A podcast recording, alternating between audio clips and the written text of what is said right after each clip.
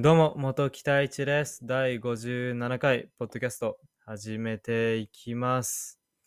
いやー、久々に暑いですね、皆さん。大丈夫ですか？長袖とかで外を歩いている方、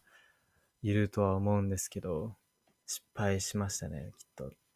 や今も自分も汗だくだくで、ポッドキャストを今、配信してるんですけど、それも、あの、ポッドキャストやるときって大体密封空間でやるので、まあ、なるべく雑音を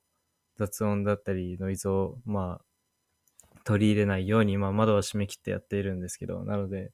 直接今、まあ、太陽が差し込んでる状態ですっごい暑いんですけど、まあでも、自分は暑い方が基本的に好きなので、寒いよりかはいいなとは思っているんですけど、まあ、こんなことはどうでもよくて、それ、それよりも、まあ、皆さん、あの、自分のインスタグラムをフォローしてくださってる方々は、まあ、ご存知かと思うんですが、あの、先ほど、11、お昼の11時45分、40分ですね、に、あの、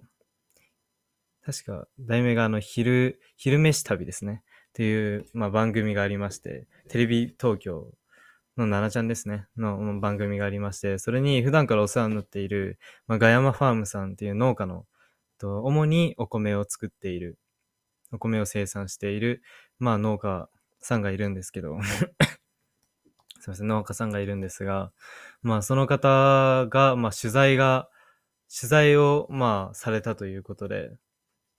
まあ、その時、まあ、実際自分も、あのー同行していたんですけども、それもその取材の裏側を撮影する、してほしいということで、まあ、撮影を、まあ、させてもらって、まあ、自分もいろいろいい経験が、まあ、できたなと、まあ、思って、やっぱり裏側をすべて見た上で、そのテレビを見ると、やっぱり、すごい切られてるんですよね、やっぱり。もちろん、まあ一番伝えやすい、一番いい部分を、やっぱりピックアップしていくので。もちろんそれは、まあ、自分もわかるんですが、自分も 普段映像の すいません。普段映像を作るときは、まあいい部分をピックアップしてって、まあ並べていくっていう方法をしているので、まあそこら辺は一緒だと思うんですけど、まあ確か全部で4時間ぐらい、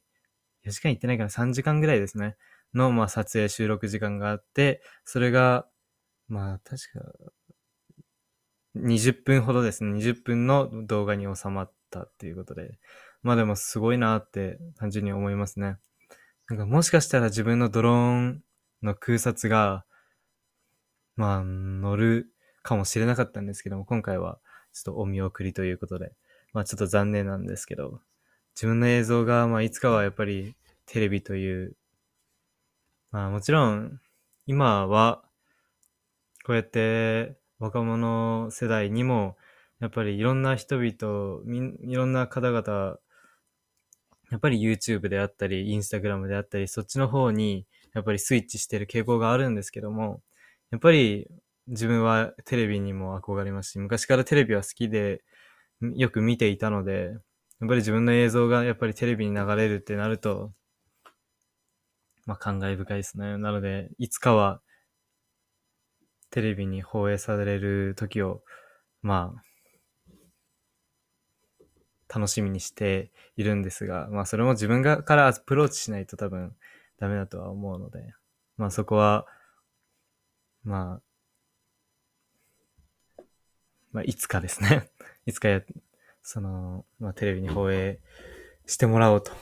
思います。ということで、第57回、ポッドキャスト始めていきます。で、本日のテーマなんですけど、まあ、本日のテーマは、まあ、何事にも逆に乗り越えてこそ、その先に、まあ、真の楽しさだったり、嬉しさがあるという、まあ、少し長いタイトルなんですけど、まあ、もっと短くしようと思えば多分できたと思うんですけど、まあ、そのタイトルについて少しお話ししようと思っていて、まあ、それも、まあ、先ほどお話に出てきたあの、ガヤマファームさんの菊池さんっていう、まあ、運営している方なんですけど、まあ、その方の生き方を見て、まあ、まあ、このテーマについてお話ししようと思って、まあ、正直あの、こうやってあの、まあ、映像クリエイターになっていろんな人に出会うようになってから、まあ、気づくことがたくさんあって、特にその、人生の生き方っていうのがすごいたくさんあるんだなと思って、選択肢ですね。なので、そこはすごい学ばせてもらってるんですけど、まあ、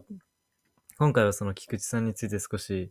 まあ、のお話に沿って少しお話ししていきたいんですけど、まあ、その菊池さんはもともと英語教師をやっていたんですね。確か留学経験があって、まあ、英語が万能ということで、まあ、英語教師、まあ、高校に赴任したんですかね、きっと。確か。で、まあ、英語教師を何年かやって、ね、ちょうど奥さんが生まれるのを機に、まあ、あの、転職という形で、転職というか、まあ転職ですよね。まあ会社を自分で起業したとおっしゃっていたので、まあそうですね、その、農家に、まあスイッチしたという形なんですけど、なかなかの、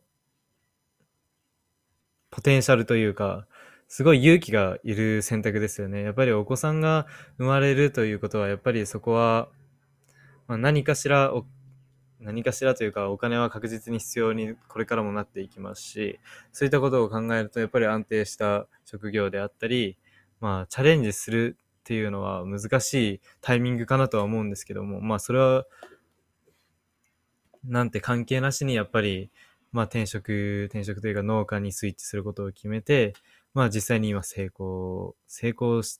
ていると言っていいのか、まあ自分の見解、自分から見て、まあ、成功している。まあ、という、まあ、生き方で、まあ、また、その、学生時代に、確かあの、50日間かけて、あー、国の名前忘れましたね。結構あの、あー、すごい度忘れしました。なんですけど、確かあの、貧しい国、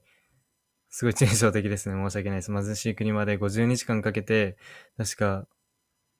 あのー、行ったとおっしゃっていまして、それも確か神戸まで行って、神戸からフェリーに乗って中国に行って、中国から中国を横断して、まあそこの、確かアフリカの方ですかね。すごい忘れてしまって申し訳ないんですけど、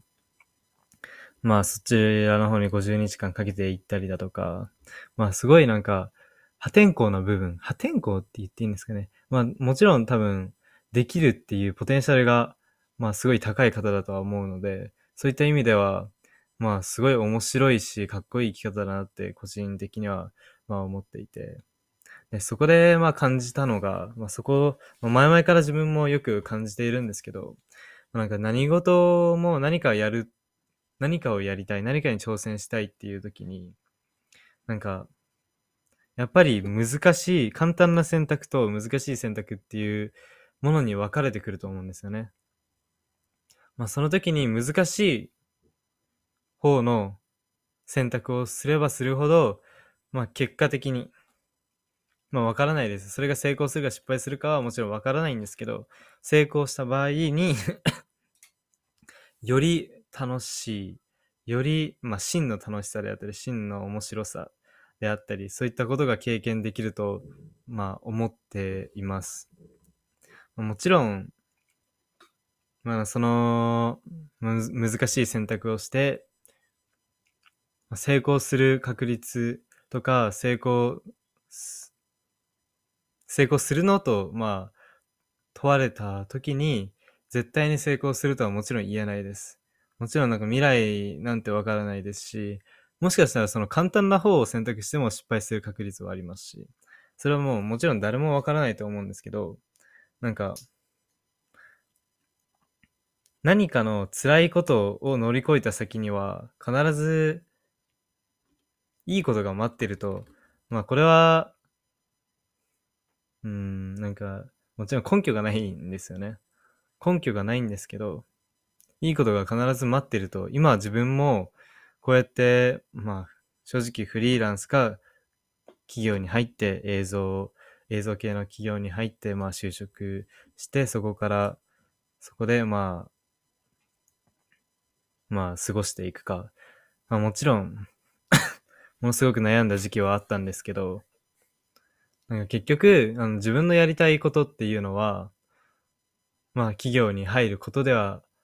な、企業に入ってはできなかったことなんですよね。もちろんまだ自分も全く成功してないですし、こうやって、まあ、もちろんあの、苦しい苦しくないといえば、苦しい、苦しい苦しくないといえば、苦しい時の方が今のところ多いです。苦しいというか、か辛いですね。もちろんあの、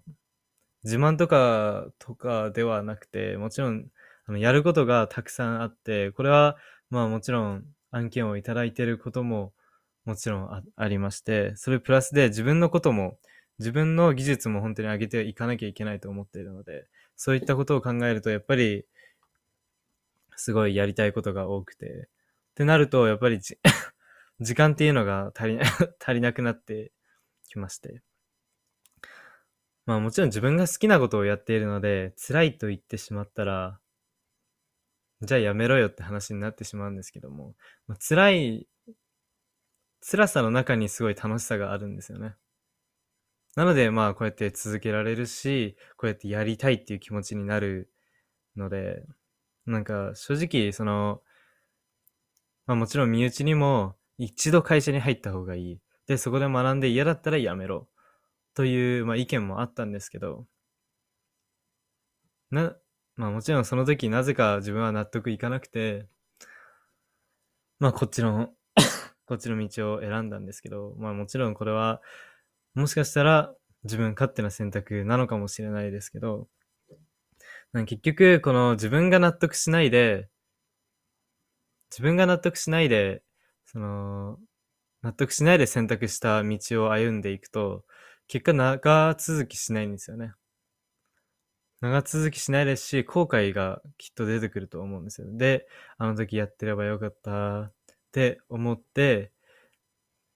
まあその時に誰かに言われたんでしょうかね。誰かに言われた場合に、その人のせいにしようとしても、その人はそこまでやっぱり責任は取れないんですよ。なので、結局、まあ自分のせいに、まあ、なってくるので、誰にも責任転嫁もできないですし、誰を問うこともでき、責めることもできないので、まあやっぱり自分が納得した、納得する道を行けばいいと自分は思っています。で、自分が納得する道行けばいいんですけど、やっぱりそこはしっかりと相手、いつか相手も納得させるような相手の反対意見をし、まあ、押し抜いてそういうことをやっていきたいと思うのであれば、いつかは必ず納得してもらえるような結果を出すことが一番重要だと思うので、まあ、皆さんもぜひ納得できる自分の道を選んでください。ということで、今回第57回ポッドキャスト終わらせたいと思います。それではまた。